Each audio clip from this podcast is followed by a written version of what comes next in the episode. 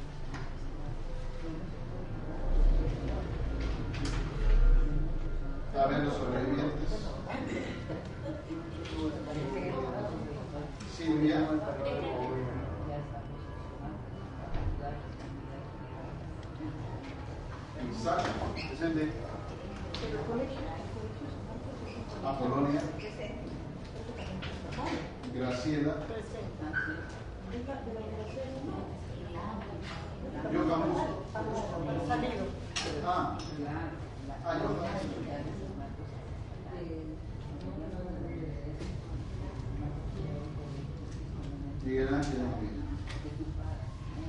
Rosa Marta. Sara. Evangelina. Javier Ocampo.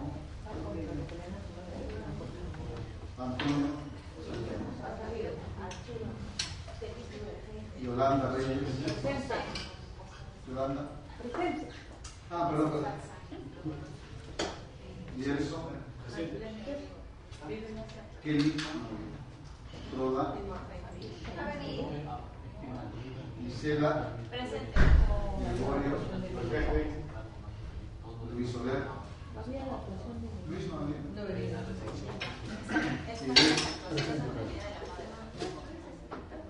Nancy. Presente. Nadie Pablo.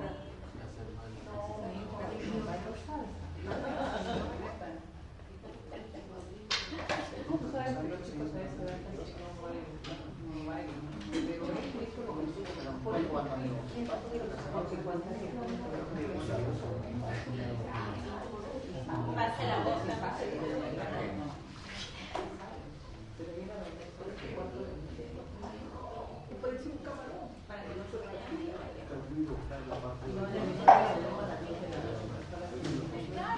A ver, preguntas sobre esto. ¿Está claro? las aplicaciones de los concilios. Habría que leer más a fondo todos los Es que concilios todo para no, no hay poder que a elegir nada más. Sí. ¿Cómo se va calificando? eh, eh, sobre todo el problema central de Jesucristo es Dios. Sí. Padre, ¿y, que- cómo, y cómo se explica entonces eh, en las otras clases estaba diciendo acerca sobre el miedo que tuvo Jesús, eh, el llanto que Ahí no tuvo hubo un, un Claro. Eh, ¿Cómo se explica entonces eso si se supone que era divinidad divina? No hubo una ya con Sí. Benedicto. Ya. O sea, padre, eh, 451 en Barcelona se define totalmente ya Jesús, hombre, el hombre divino, del concilio. Dios y humano, y sí. verbo, divinidad y humano. Ah, Sí. Pues. O sea, ya, ya no hay más No hay dudas. Ahora, No. lo que se, lo que se pregunta es interesante porque eh, sigue pendiente la cuestión de, de algunas preguntas, eh, dudas que hemos dejado. ¿no? Una que hemos dicho es este. eh, si Jesús es este Dios. Eh, ¿Cómo puede sufrir algunas limitaciones humanas, cierto? Quizás ese es el nudo del asunto. ¿no? Si, si Jesucristo es, tiene naturaleza divina y hemos dicho que es perfectamente Dios, ¿cómo Él puede sufrir las limitaciones este, humanas? O esas limitaciones humanas son solo aparentes, o son reales. ¿cierto? Ese es un, nudo que, no vamos a resolver, pero podemos decir algo que ayude un poquito a clarificar. Pero no vamos a resolver, porque no es, una fórmula matemática, ¿no es cierto? Entonces, un buen camino, según la iglesia, que yo creo que es así también, es eh, no deducir, eh, es decir, yo digo, yo ya sé quién es Dios, ¿no? Y ya sé quién es el hombre. Y entonces cuando digo que Jesucristo es Dios y hombre, yo aplico, ojo, las ideas que tengo de Dios a Jesucristo. Y aplico las ideas que tengo del hombre a Jesucristo. Otro camino es decir, eh, yo creo en Jesucristo, que Él es Dios y hombre, y mirando a Jesucristo, voy a descubrir quién es realmente para la fe cristiana Dios y quién es el hombre. ¿Por qué digo eso? Porque siempre hay que salvar, digamos así, la humanidad de Jesús. Eso tiene que ser como el principio. Lo primero que hay que salvar cuando hablamos de Jesucristo es su humanidad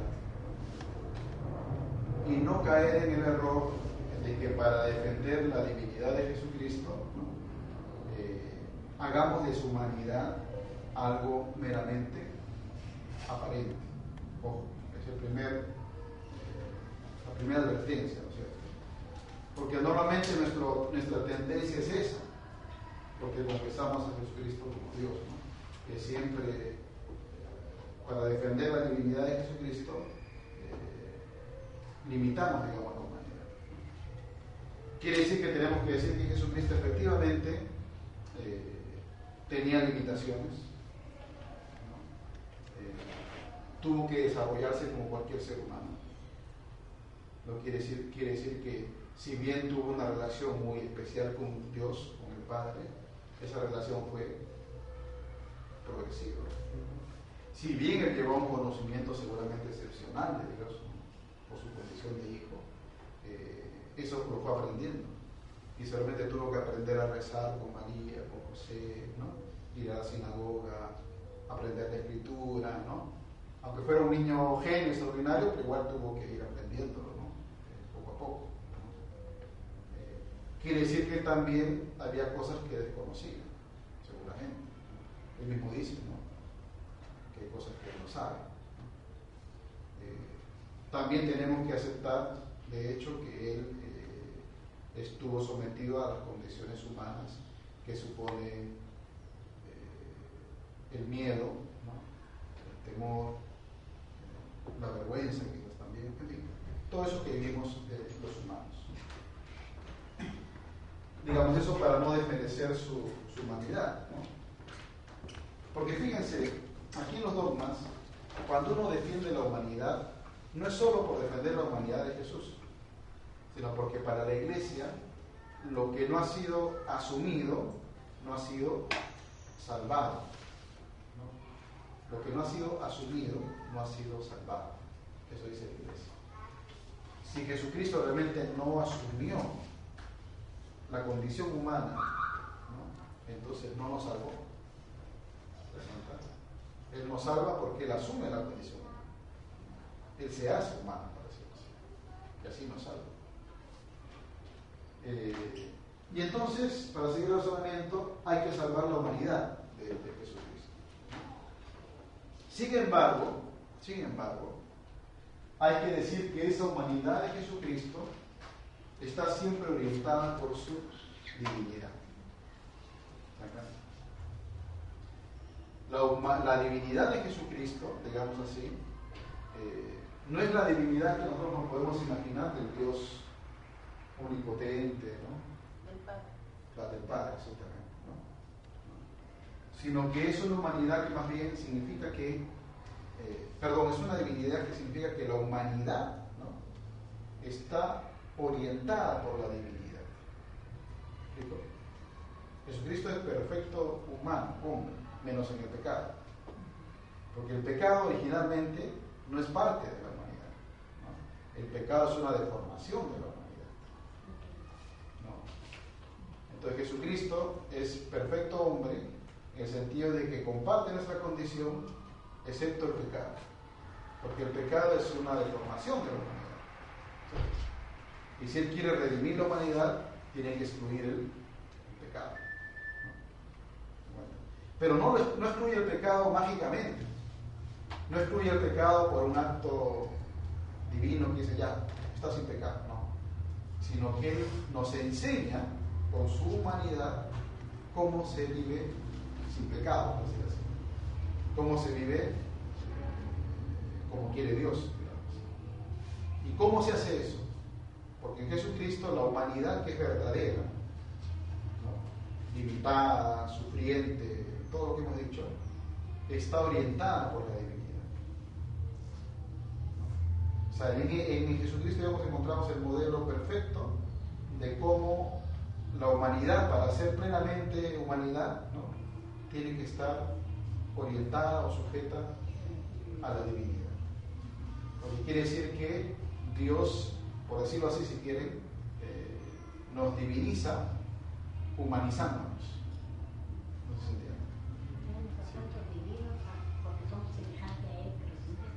Así es. Pero eso no es a costa de nuestra humanidad, ¿no? sino es elevando nuestra humanidad. No es que anula nuestra humanidad, sino que hace que nuestra humanidad sea plena. Cuando nuestra humanidad es plena, quiere decir que somos divinos. ¿Se entiende? Por eso no necesitamos este, quitarle a Jesucristo su humanidad. Al contrario, es en la humanidad divinizada de Jesucristo, por decirlo así, donde encontramos nosotros nuestro camino. Jesús dice, yo soy el camino, la verdad y la vida. ¿Qué está diciendo? Que Él es el modelo perfecto, que Él es la imagen del Padre. Él, siendo humano, no negando su humanidad. Entonces no debe haber problemas en aceptar que Jesús tenía limitaciones. Porque la, la, divinidad de Jesucristo no hay que defenderla vía eh, hacerlo todopoderoso, omnisciente, ¿no? No, no es por esa vía es por la vía de cómo la humanidad de Cristo se sujeta, por decirlo así, a la divinidad. Ya luego sí, cuando Él esté glorificado, claro, va a tener todas estas características que nosotros tenemos de Dios. Eh, y esto tiene su punto bueno, fíjense. Y es que, eh, como digo, con lo que he dicho hasta ahora se explica un poco, digamos, cómo en la humanidad de Jesucristo digamos, la humanidad de Cristo plena se hace divina, ¿cierto? Es decir, ¿por qué tenemos que defender, ¿cierto?, la humanidad de Jesucristo. Pero por otro lado, tendríamos que decir también que Jesucristo, eh, hombre, se revela, se revela plenamente quién es Dios. ¿Entienden? En Jesucristo se revela la plena humanidad, ¿cierto? Cuando la humanidad se sujeta a Dios. Pero en Jesucristo también se revela plenamente quién es Dios. Quiere decir que antes que buscar quién es Dios en la filosofía griega, hay que buscar quién es Dios en la vida de Jesucristo.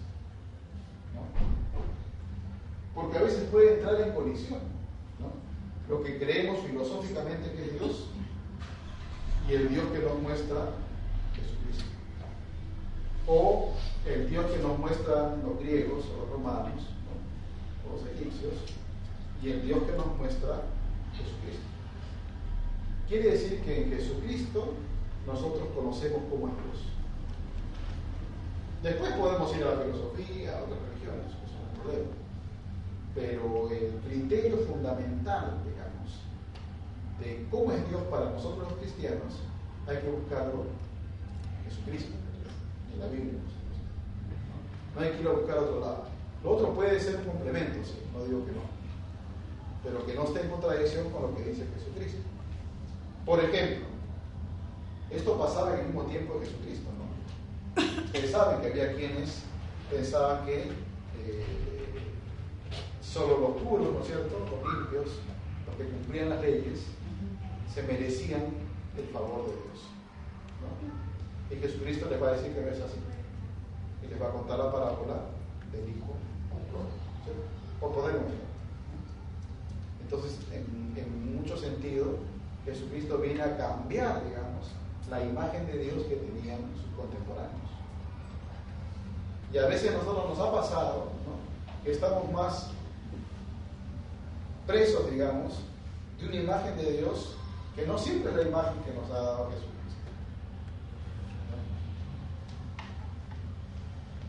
Quizás el punto más difícil es el sufrimiento de Dios. Yo le decía la pasada un poco provocando, porque, claro, si uno se va a la filosofía, eh, Dios como ser perfecto no puede sufrir. Porque si tú sufres, hay imperfección. Si tú sufres es porque algo te, falta. Si uno sufre es porque algo te falta. No sufre una enfermedad o sufre que tu chico o tu chica te dejó o que no tienes el dinero que quisieras tener para hacer algo, lo que fuera. Sufres porque algo te falta. Porque tú no eres capaz de, de completar, digamos, eso para no sufrir. Y uno dice, Dios no, Dios es completo, Dios no necesita de nada, ni siquiera de nosotros. ¿no? Si uno tiene esa imagen de Dios muy filosófica, digamos, entonces no puede sufrir. Jesucristo sufrió, pero él sufrió como hombre, no como Dios, porque Dios no puede sufrir, se. Mm. Pero, pero, Jesucristo justamente muestra lo contrario, de que, que, Dios es solidario, digamos, con, su Hijo en la cruz. Y que en algún sentido, no sabemos cómo, creemos que Dios sufre. Si quieren, quiere sufrir ¿no? en el Hijo. Entonces, este, la divinidad de Jesús no es la misma que la divinidad de Dios, Dios Padre. ¿En qué sentido? En el sentido de que la divinidad de Jesús radica en su estilo de vida que tuvo, que hizo que se acercara más al Padre, precisamente porque obvió el tema del pecado. Sí. No. Digamos que es la misma, pero, o sea, cuando uno habla de la Trinidad. Ustedes han visto eso, pero habla de la Trinidad, este, se habla de la Trinidad inmanente, se dice, ¿no? O sea, cómo es Dios en sí mismo, Padre, Hijo y Espíritu.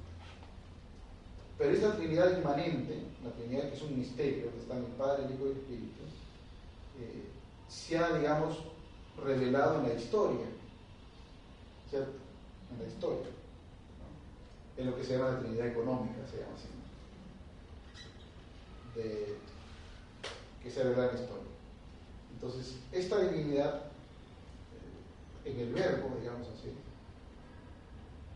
bueno, Dios siempre se ha manifestado en la historia, antes de Jesucristo Pero quiere decir que de una manera inigualable se ha manifestado en la encarnación. Porque uno de los tres, como dicen los padres de la iglesia, uno de ellos, el Hijo, se encarna. Entonces la divinidad es la misma, claro, pero se manifiesta de una manera especial en Jesucristo. ¿Por qué? Porque se manifiesta en la humanidad de Jesucristo. Entonces eso hace que, claro, no podamos decir que, eh, exactamente es la misma, por decir así. Sino es, digamos, es la misma divinidad, pero manifestada en la, en la historia. Y cuando entra en la historia Jesucristo, eh, la, divinidad, por decirlo así, asume la humanidad. Asume la humanidad. Otros dicen que es al revés. Igual, se puede entender al revés también, que es la humanidad de Jesucristo, ¿no es cierto? La que se sujeta a la divinidad. O sea, vaya de ahí para acá, de aquí para allá, es lo mismo. Es lo Pero claro, esa divinidad, vamos a decir entre comillas, con cuidado, está condicionada, por decir así, a la historia. A la historia. Porque es Dios en la historia. Y por eso es Dios que sufre Jesucristo. Claro, evidentemente. El punto más difícil que no tiene solución es si Dios también muere. ¿Cierto? Porque Jesucristo muere en la cruz. Entonces es un tema muy difícil porque ahí se discute los teólogos. Porque, eh, ¿Y aquí también está Dios o no? Claro, Dios está en la muerte del Hijo. Pero no se puede decir que Dios como Dios muera. En ese caso, Padre, es divinidad, humanidad y verbo. Son tres cosas diferentes. Digamos que el verbo es la divinidad. El verbo es la divinidad. Claro, es la divinidad. Por eso yo hacía el dibujo, ¿no? Digamos, ese verbo, el verbo que es divino y es humano. Y es humano, ¿no? Sí, esto no es sencillo, pero algo estamos tratando. Ustedes van a seguir estudiando. Eh, ahora sí, algunas dudas que quedan. Padre, una consultita más bien. O sea, eh, Jesucristo es, la parte divina de Jesucristo es el verbo. Entonces, ahí me surge una pequeña duda. Mientras Jesucristo estaba en la tierra, él era esto conservaba esa misma este digamos este división no, no división sino disposición su parte divina era el verbo, ¿cierto? Eh, entonces, cuando él muere, esa parte, esa parte, digamos, ahí, ahí se me crea una confusión. ¿no? claro, la parte, el alma de Jesucristo se glorifica, inmediatamente pasa a la presencia del Padre y el cuerpo también, pero ambos se separan. Claro, pero es que ya, ahí, ahí voy a entrar a tus dudas porque está unido a lo de la resurrección. Claro. Si no respondo, me dices. Sí, sí. Eh, eso nos hace volver a la resurrección, ¿no? Eh, y es complicadito porque la pregunta provocativa, ¿cuál es? ¿Es necesario, lo digo para provocar, es necesario que el sepulcro esté vacío para creer en la resurrección? Sí, sí es necesario. Sí es necesario. Si no hay cuerpo, en, no hay cuerpo en la sepultura, se, supone que tiene que haber pasado algo, haya resucitado como dicen los. O se lo han robado. Haber robado, claro. Puede ser. Claro. Pero digo, ¿qué pasaría si eh, hubiera cuerpo en la tumba? ¿Quiere decir que Jesús no ha resucitado? No, sí, sí ha resucitado. Lo que pasa es que. Pero a ver. divinidad. Porque el, el cuerpo queda ahí, pero su alma el, cuerpo, padre, ahí hay un detalle, el cuerpo que está allí en esos tres días no, no fue como la resurrección de Lázaro, ¿no? que Lázaro ¿no? este, se, corrompió. Ese cuerpo no se corrompió en esos tres días. Entonces, el primer punto una cosa es la, la revivificación, como que llamar, eh, de, de, alguien que muere y vuelve a esta vida. A esta vida. Es una cosa. Es una cosa. Tipo Lázaro. ¿Eso es revivir? Eso es revivir. Es revivir. Eh, y para eso sí necesitas el cuerpo. Obviamente. ¿No es cierto? Claro, porque no vas a inventar Lázaro. Se supone que Jesús hizo salir a Lázaro de la tumba con su cuerpo. Entonces, eso es revivir. Bueno, se usa resucitar, pero estamos en y, y además, este, ese Lázaro volvió a morir en un momento, ¿no? Claro, posteriormente, posteriormente. Para esa resucitación, digamos, eh, se necesita el cuerpo material. Claro.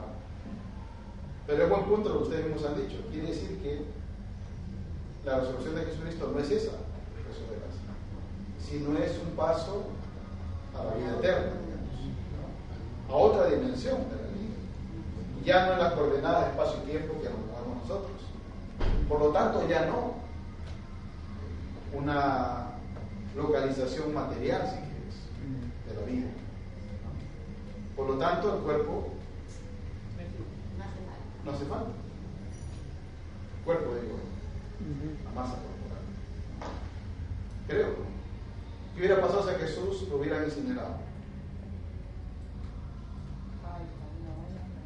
Igual, hubiera Igual, resucitado. igual si no necesitas el cuerpo. No necesitas el cuerpo. No necesitas el cuerpo. Así que eso de que porque la tumba está vacía, Jesús ha resucitado, no es exactamente cierto. No estoy diciendo de pie. Claro. Hermano. Es que en una de las apariciones, me parece que es San Juan, que dice que estando cerradas las puertas, Jesús se hizo presente. Sí, ese es otro punto ya. Pero eso hace que el cuerpo no... no, no, no, Pero es que un espíritu se puede materializar. Pero cuando dice Jesús, vengan, tóquenme, un Ya. día de comer, que Ya. tienen algo que comer. Ya, muy bien. Ya, Vamos a llegar ahí. entonces. Pero vamos por partes, pero vamos a llegar ahí. Entonces, eh, parece ser, yo no estoy queriendo imponer aquí mi idea, pero parece ser que, eh, estrictamente hablando, no literariamente, ¿ya? no el relato, sino estrictamente hablando, eh, no sería absolutamente necesario que la tumba estuviera vacía. ¿ya? Podría estar el cuerpo ahí. Cuando vamos a resucitar al final de los tiempos nosotros, ¿no? vamos a resucitar en cuerpo y alma. No quiere decir que nuestro cuerpo, que está en el cementerio, que ya no estará, va a salir. Porque tú puedes haber sufrido un accidente de avión y se pedazó todo y no quedó nada. quemó. O te pueden haber incinerado y no quedó nada. No quiere decir que en la resurrección final Dios va a hacer con su poder que tú te reconstruyas así como estás arriba. Además, uno se reconstruirá niño porque murió niño, otro anciano. Es una cosa ilógica. ¿no? Porque estamos hablando de una vida futura por analogía. ¿no? Cuando Pablo decía, ¿no? nuestra, nuestra tienda de campaña ¿no? se acaba y adquirimos una nueva tienda en el cielo. Está hablando metafóricamente, está hablando de analogía. ¿cierto? Él mismo dice, ¿no? Tenemos, hay- lo que sembramos es eh, la semilla, ¿no? ¿Se acuerdan? Hemos visto en el curso anterior, y lo que nace es una planta de carne. Quiere decir que ya no es lo mismo. Pablo está queriendo decir, no se imaginen que ustedes van a volver con su cuerpo. Es un cuerpo transfigurado, espiritual, ¿no? ¿Se acuerdan del soma neumaticón? Dice. Un cuerpo espiritualizado. Quiere decir que estrictamente no es tu cuerpo el que va a aparecer. Entonces Jesús no necesitaba su cuerpo, hecho de carne, hueso y sangre, no necesitaba para resucitar, porque Él está resucitando una vida nueva, eterna, que ya no se encaja en las coordenadas de espacio y tiempo, ¿no? ya no es así. Es algo que no sabemos cómo va a ser, pero de hecho no va a ser en nuestra vida. Porque yo lo que pensaba, padre, es que después de esos tres días, ¿no? Este, y luego que el alma de Jesucristo estuvo en los infiernos, ¿no? ya estaba obviamente glorificada su alma. ¿no? Entonces, luego de esos tres días, el alma se, eh, glorificada se unía al cuerpo glorificado. ¿no? Entonces, juntos, eh, pas- claro, subían y después pasaban uno a- en las apariciones que después este, tuvo Jesucristo. Yo pensaba eso. Creo que no, porque primero no hay tres días, si ustedes sacan la cuenta, no son tres. No son, claro, no son tres días de salto, ¿no? Pero Segundo, que hay que ver qué se quiere decir con descender a los infiernos. Claro, porque lo que más o menos yo he leído, ¿no? Chequeaba, no sé si estará No, sí, es cierto. Que-. Claro, es por ejemplo, ¿no? De que Jesucristo baja para salvar a las almas, digamos, este, que están dispuestas de ser salvadas, ¿no es cierto? Del Antiguo Testamento. Todos los justos que no habían conocido a Cristo, eh, Él los salva de los, en los infiernos, ¿no? Y que los, bueno, los que no estaban en esa disposición, ¿no? De gracia obviamente no. Claro. se van a- Claro, hay una contradicción porque quien está en el infierno está condenado para siempre. Claro, Entonces no hay este. No hay Claro, pero- pero hay- aunque pero- no, no hay. claro, pero sí habían justos, los justos de Pero que si han- son justos no tienen que estar en el infierno. Estarían en todo caso en el el purgatorio. purgatorio. Claro, e- ese es el, ese es el nombre también. Infiernos, claro, hay que ver qué significa infierno. Exactamente. No, no es el infierno. No es el- claro. Es el lugar de los muertos. Como el Seol. El Sheol. El Seol. El Sheol, es el lugar de los muertos. O sea, Jesús descendió al lugar de los muertos.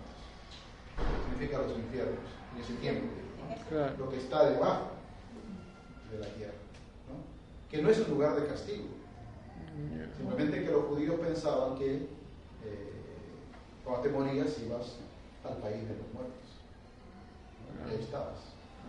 Entonces, para algunos, eso, esa frase del credo simboliza ¿no? el hecho de que Jesucristo fue a predicar a los muertos. A a los muertos, no a los condenados. Claro, porque también hay otras teorías ¿no? que ni siquiera dicen eso, Mm. que eso no es posible. Sino Padre, dicen que solamente es una forma Claro.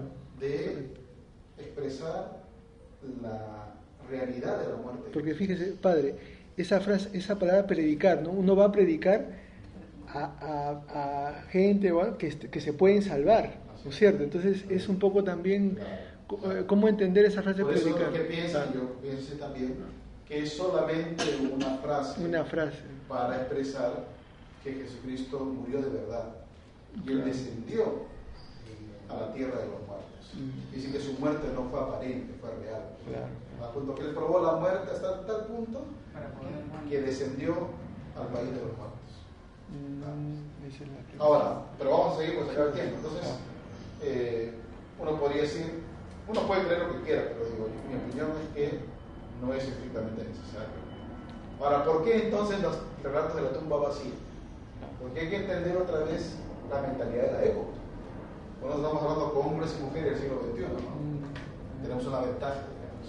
Pero la gente entonces sí creía en la literalidad de los cuerpos. Ya les explicaba, en los primeros siglos del Imperio Romano, la gente, los cristianos, no se hacían quemar, no se enterraban con su cuerpo. Ellos.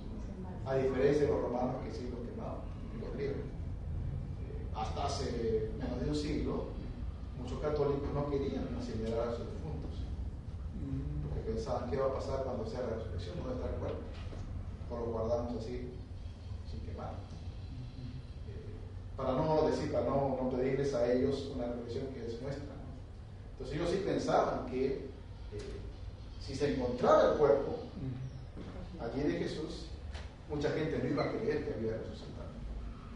Porque para la mentalidad de la época, la resurrección suponía que el cuerpo se levantaba y después se iba a un lugar para siempre. Se pensaba así. No que volvía a morir, pero que se levantaba con su cuerpo y luego subía al cielo, se iba a algún sitio, desaparecía y ya. ¿no? Estaba con Dios. Y eso hace que eh, haya relatos de, la, de la tumba vacía, como hemos visto. ¿no? Coinciden todos los evangelistas, ¿no? Hemos visto que van María, las mujeres, o Pedro y el discípulo amado, ¿no es cierto? Van y ven que no está. Digamos que esa es la señal ¿no? de que Jesús este, ha resucitado. Entonces, más que verlo como una prueba de que Jesús ha resucitado, hay que ver el sepulcro vacío como una señal, ¿cierto?, de la resurrección de Jesús. Un profesor aquí, Eduardo Arens, famoso profesor de muchos de nosotros, decía, eh, no es que Jesús, fíjense la lógica, no es que Jesús ha resucitado porque el sepulcro está vacío, ¿entienden? No es que Jesús ha resucitado porque el sepulcro está vacío, es al revés. El sepulcro está vacío porque Jesús ha resucitado. Ah. Claro.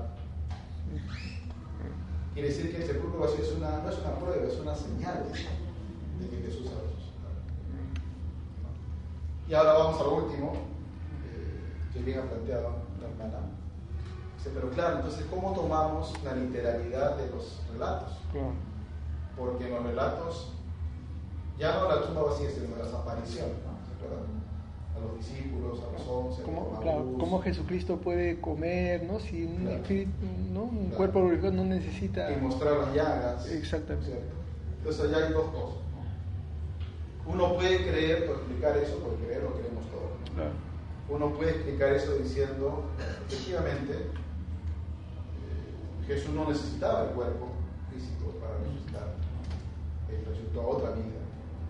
Pero un espíritu se puede materializar, Eso sí, el espíritu puede materializarse. Eh, total es Dios, y efectivamente pudo él hacerse visible a los ojos de algunos este, discípulos, como dicen los relatos. Y, y, eh, hacerlo de tal manera que eso fuera como una prueba, digamos, de su resurrección mostrar las llagas, comer, ¿no? era para la mentalidad de los discípulos de su tiempo, ¿no? el modo de mostrarles que era real, que él había resucitado.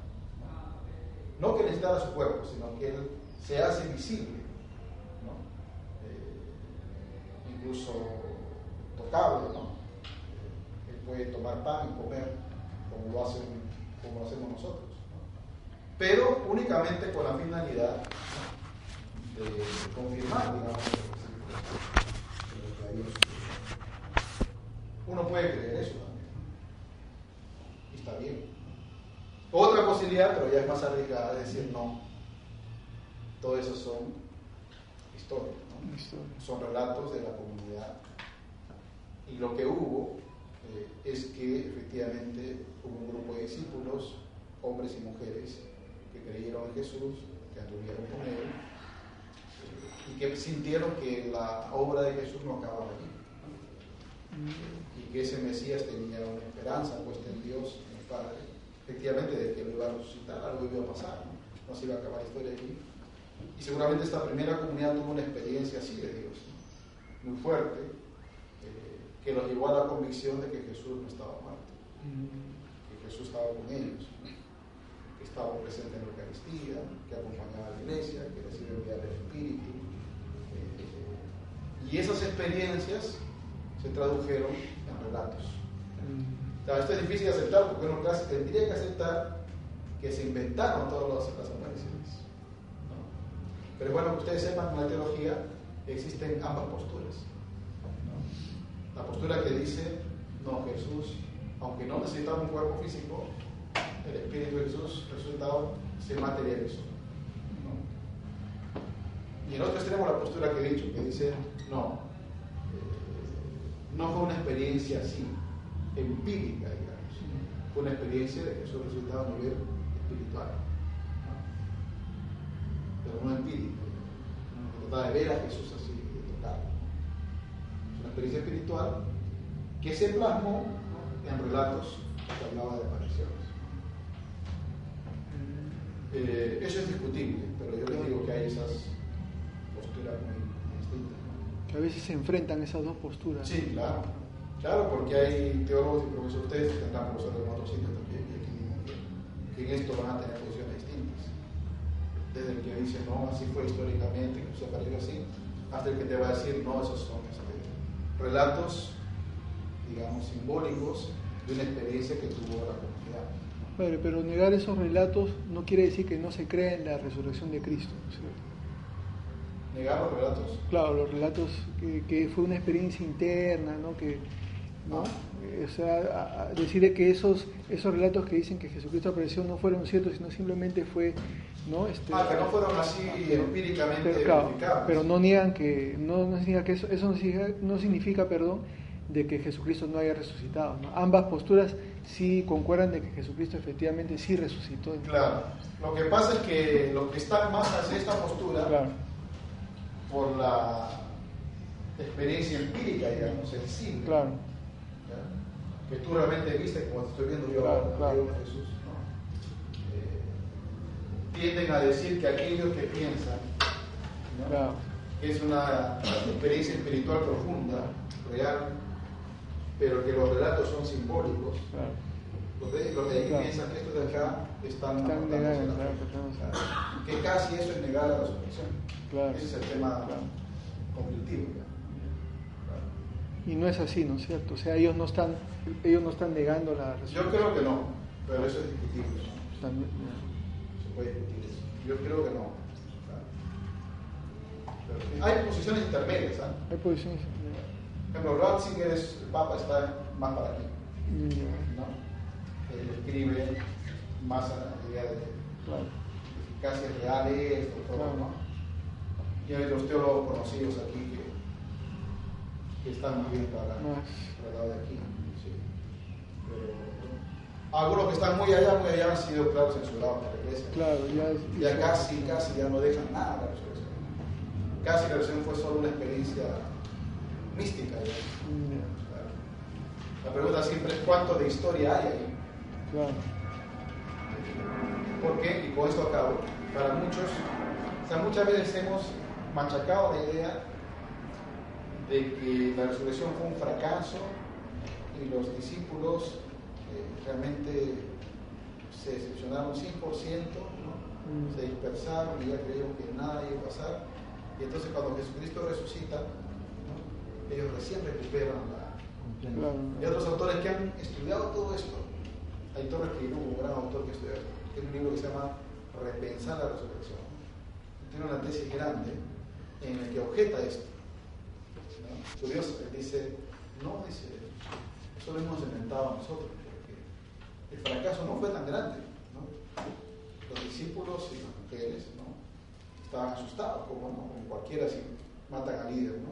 Mm. pero no es que habían renunciado a la obra, porque ellos mantenían la, la esperanza, ¿no? no es que no tenían nada. Mm. Y ahí nace una experiencia de, de presencia resucitado entre ellos, ¿no? que los hace continuar la obra, vencer el temor inicial, ¿cierto? Incluso algunos dan la vida por Jesucristo, porque la obra seguía, porque Jesucristo estaba en medio de la iglesia. Muy bien. Entonces no se olviden de enviarme a los correos sus preguntas. ¿No? y entregarme ahora sus trabajos. Les traeré el próximo sábado en acuerdo. No, no, ¿Cómo no usted una Traeré. ¿Y quiénes son más? ¿Quiénes son más aquí? Una, dos, tres, cuatro, cinco.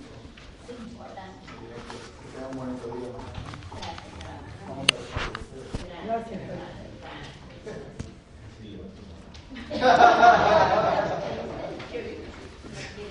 bien, gracias. Ya que acaba el curso, porque no se lo ¿No se merece tu familia lo mejor? Entonces, ¿por qué no los mejores huevos? Ahora, Egglands Best están disponibles en deliciosas opciones. Huevos clásicos, de gallina libre de jaula y orgánicos de Egglands, que ofrecen un sabor más delicioso y fresco de granja que le encantará a tu familia. En comparación con los huevos ordinarios, Egglands Best contiene la mejor nutrición como 6 veces más vitamina D, 10 veces más vitamina E y el doble de omega 3 y B12. Solo Egglands Best. Mejor sabor, mejor nutrición, mejores huevos. Visita egglandsbest.com para más información.